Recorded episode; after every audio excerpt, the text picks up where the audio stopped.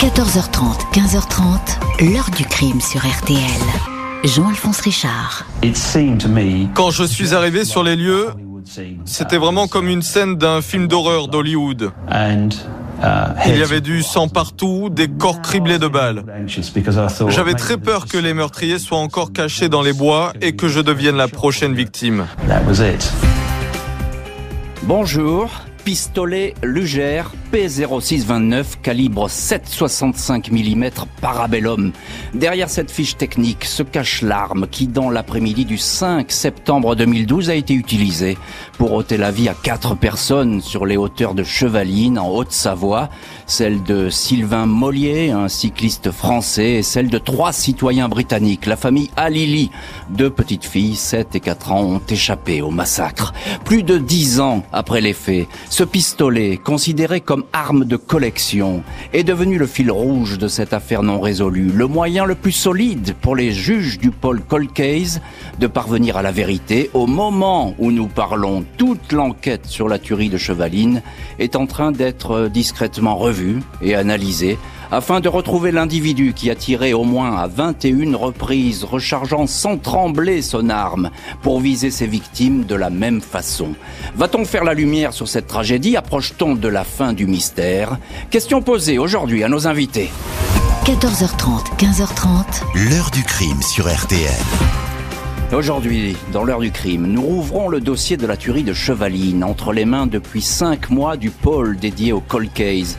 Plus de dix ans après les faits, juges et enquêteurs reprennent donc le chemin de ce coin de Haute-Savoie où, en une poignée de secondes, quatre personnes ont perdu la vie à l'été 2012.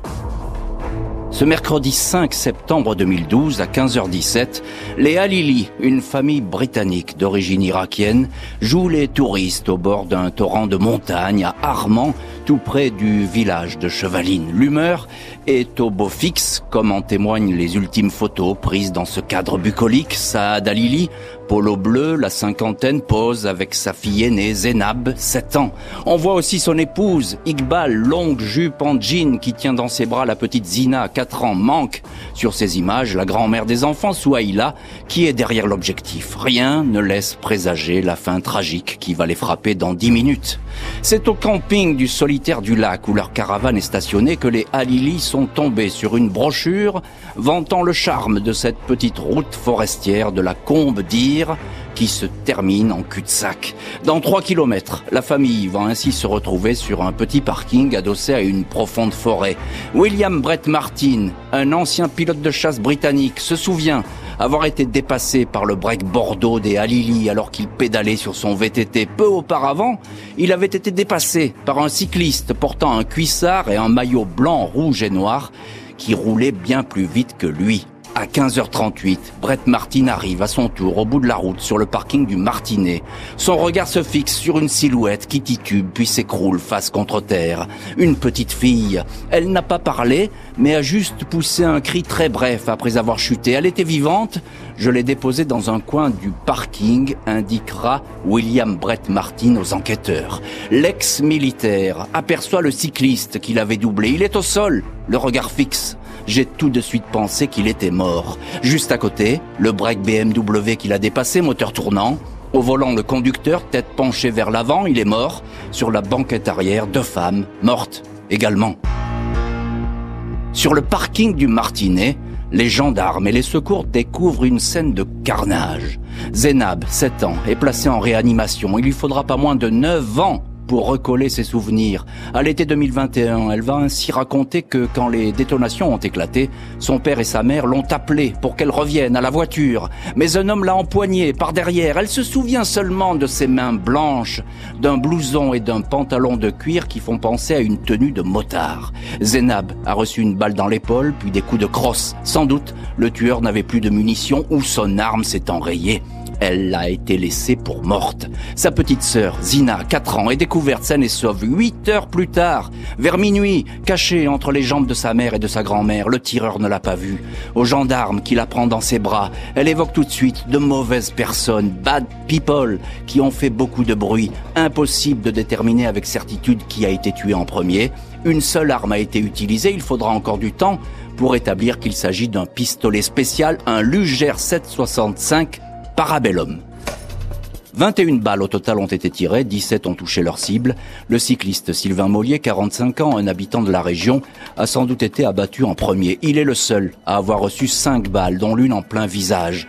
Pour l'achever, alors qu'il était déjà au sol, sportif, dynamique, le cycliste aurait-il voulu se défendre et affronter le tireur? Les époux à Lily ont été tués de 4 balles, 3 projectiles ont touché la grand-mère. Toutes les victimes ont été touchées à la tête. Une seule balle pour la petite Zénab isolée sur le parking. Le tueur est un tireur aguerri qui n'a pas beaucoup de limites mentales, un déséquilibré, un tueur à gage, un militaire, énumère Éric Maillot, à l'époque procureur d'Annecy. La fusillade s'est déroulée de façon mécanique, ordonnée en seulement 90 secondes. Vu le nombre de douilles retrouvées, le tireur a utilisé trois chargeurs. Mais qui voulait-il viser? Léa Lily et le cycliste Sylvain Mollier ne s'étaient jamais rencontrés de leur vie. Était-ce un carnage gratuit ou une personne était-elle visée en particulier? Mais pourquoi employer une arme si particulière? Les gendarmes sont à la recherche du mobile qui a poussé le tueur à passer à l'acte. C'est le profil de la famille Alili qui retient en premier l'attention. Ils sont arrivés en France le 30 août en provenance de Claygate, une banlieue bourgeoise du sud de Londres. Ils avaient prévu de passer une dizaine de jours dans les Alpes, logeant dans des campings. Les Alili, installés en Angleterre après la guerre en Irak, sont riches. Ils n'ont jamais fait parler d'eux. La profession de Saad, le père, attire toutefois l'attention. Il est concepteur de satellites spécialisation qui va susciter bien des fantasmes et des interrogations. Vérification longue, fastidieuse, qui ne donne rien. La famille Alili est surtout agitée à l'époque par une bataille autour d'un gros héritage. 5 millions de livres en jeu, environ 5 millions 600 000 euros. Dans cette affaire, Saad Alili s'est fâché avec son frère Zaïd, également installé à Londres. Zaïd est convoqué par les enquêteurs, mais il refuse de se rendre en France. 24 juin 2013, il est interrogé par Scotland Yard et laissé libre. Rien ne le relie à la tuerie de Chevaline, piste abandonnée, même si Zaïd Alili refusera systématiquement de venir témoigner devant le juge d'Annecy. S'ils veulent me parler, dit-il, qu'ils viennent en Angleterre, je n'ai pas confiance, j'ai peur qu'ils m'arrêtent si je viens. L'enquête, longtemps focalisée sur l'Angleterre et les méandres de la famille Alili, semble avoir mis entre parenthèses le cas du cycliste Sylvain Mollier, ce sportif accompli, ouvrier compacteur soudeur dans une usine de la région, a été marié pendant neuf ans avant de divorcer en 2003. Deux enfants étaient nés de cette première union. Il s'est ensuite mis en ménage avec Claire, une pharmacienne qui a tout quitté pour lui. Le couple venait d'avoir un enfant. Les gendarmes vont vérifier si un amant et conduit n'aurait pas décidé de régler son compte à Sylvain Mollier. Ils vont longuement se pencher sur la piste sentimentale sans résultat. Un ancien légionnaire, Patrice M., une connaissance de la victime, va également attirer l'attention. L'homme est un passionné d'armes. Il est entendu à deux reprises. Il n'est pas considéré comme suspect deux ans après les crimes.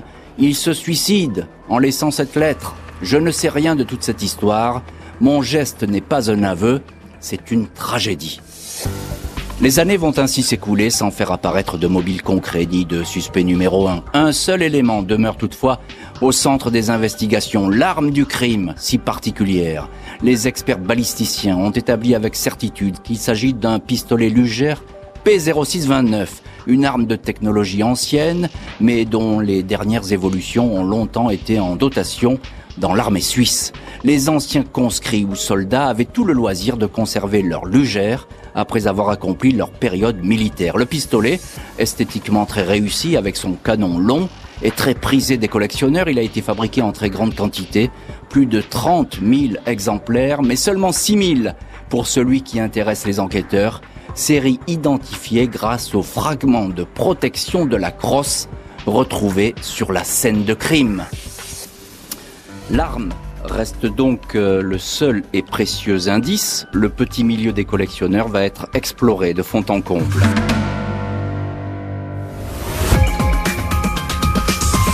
On est en présence d'un meurtre particulièrement horrible et particulièrement hors norme. Trois personnes sur quatre ont été atteintes par des projectiles en pleine tête. Il est certain que des projectiles dans une tête, je ne dirais pas que c'est professionnel, je dirais que c'est d'une immense sauvagerie. Et que ce qui est sûr, c'est qu'on voulait tuer. Les enquêteurs ont du mal à dresser le portrait de l'individu qui a abattu le cycliste Sylvain Mollier et trois membres de la famille Alili. Seule certitude, pour recharger son arme en si peu de temps et viser ainsi ses cibles, l'homme a une connaissance parfaite de l'arme qu'il utilise, un antique Luger P06. Il est également familier de ce coin de montagne, isolé certes, mais très fréquenté toute l'année par les promeneurs. Février 2014, presque deux ans après la tuerie, un ancien policier municipal de Taloir, connu pour ses coups de gueule et sa passion pour les armes, est placé en garde à vue il est rapidement mis hors de cause. Les gendarmes vont passer beaucoup de temps à visiter le petit monde des collectionneurs d'armes anciennes, côté français, mais aussi côté suisse et italien, un univers clos où l'on connaît généralement les belles pièces possédées par les uns et les autres. 2016, les enquêteurs s'intéressent à un commandant de bord qui fréquente un club de tir. Cet homme, d'un naturel secret, fils d'un ancien mercenaire sud-africain, a une grande expérience des armes anciennes. Les gendarmes décident de le placer en garde à vue. Chez lui, on trouve un atelier complet pour fabriquer ses propres munitions, bricoler des pistolets, des revolvers et autres fusils. Pour la première fois, les gendarmes ainsi que la procureure d'Annecy ont le sentiment de tenir un suspect de premier ordre, mais la piste, à nouveau, se dérobe. L'homme est mis hors de cause. 2017, c'est au tour d'un collectionneur qui habite en Isère d'être questionné. Son téléphone a borné dans le secteur de Chevaline le jour de la tragédie. Il possède bien un Luger P06, mais lui aussi n'est pas inquiété. Impossible de savoir dans quelle main est passée l'arme du crime, mais qui était sur cette route au moment de la tragédie 30 septembre 2021, toutes les personnes identifiées comme ayant circulé sur la route de Chevaline à l'heure des crimes sont convoquées pour une mise en situation, une reconstitution chronométrée. Le cycliste anglais William Brett Martin est là tout comme les usagers qu'il dit avoir croisés, deux agents de l'Office national des forêts qui descendaient la route à vive allure, mais aussi un motard, le chef d'entreprise Pierre C. Ce dernier intéresse beaucoup les enquêteurs. Tout d'abord parce que la survivante, Zainab, 7 ans, a décrit un agresseur en blouson et en pantalon de cuir. Ensuite, parce que Pierre C ne s'est jamais manifesté après une tuerie qui a fait pourtant la une de tous les journaux. Il n'a été identifié qu'en 2015 à l'issue d'un bornage téléphonique. Il est resté évasif sur ce qu'il a fait ce jour-là. Il se souvient vaguement d'un baptême en deltaplane. Il est peut-être passé par cette petite route, mais il certifie n'avoir rien vu de spécial sur le parking. William Brett Martin indique pourtant aux enquêteurs, si c'est vraiment lui qui m'a croisé, c'est impossible qu'il n'ait pas vu la scène. Pierre C n'a pas vraiment le profil d'un tueur aguerri. Il mène une existence tranquille dans la région lyonnaise, n'a aucune connaissance des armes à feu. Je n'en ai jamais touché une seule de ma vie, assure-t-il aux gendarmes qui l'interrogent à deux reprises. Lors de sa garde à vue, il continue d'affirmer qu'il n'a rien à voir avec cette affaire qui, selon lui, le dépasse et le stresse. En janvier 2022, il est remis en liberté à l'issue de sa garde à vue. Aucune charge n'est retenue. Aucun suspect digne de ce nom après dix ans de recherche, le dossier rejoint le pôle des cold. Octobre 2022, trois juges d'instruction du pôle dédié aux affaires non résolues, Sabine Kéris, Nathalie Turquet et Emmanuel Ducot, sont désignés pour enquêter sur l'affaire de Chevaline. Il ne faut perdre aucune chance sur cette affaire d'une particulière complexité et qui est objectivement à l'arrêt, annonce alors le président du tribunal judiciaire de Nanterre. Nouvelles investigations conduites dans la plus grande discrétion. La scène de crime est réexaminée dans les moindres détails, tous les témoignages relus, analysés. Un mois plus tard, 16 novembre, la juge Kéris demande qu'une attention nouvelle soit portée à l'arme du crime, le fameux Luger P0629. Il s'agit de les recenser systématiquement. Le tueur de Chevaline avait-il un mobile? Visait-il quelqu'un en particulier sur ce parking? Ou s'agit-il d'un geste gratuit et dément? Autant de questions qui, depuis plus de dix ans, animent les enquêteurs. L'heure du crime, présenté par Jean-Alphonse Richard sur RTL.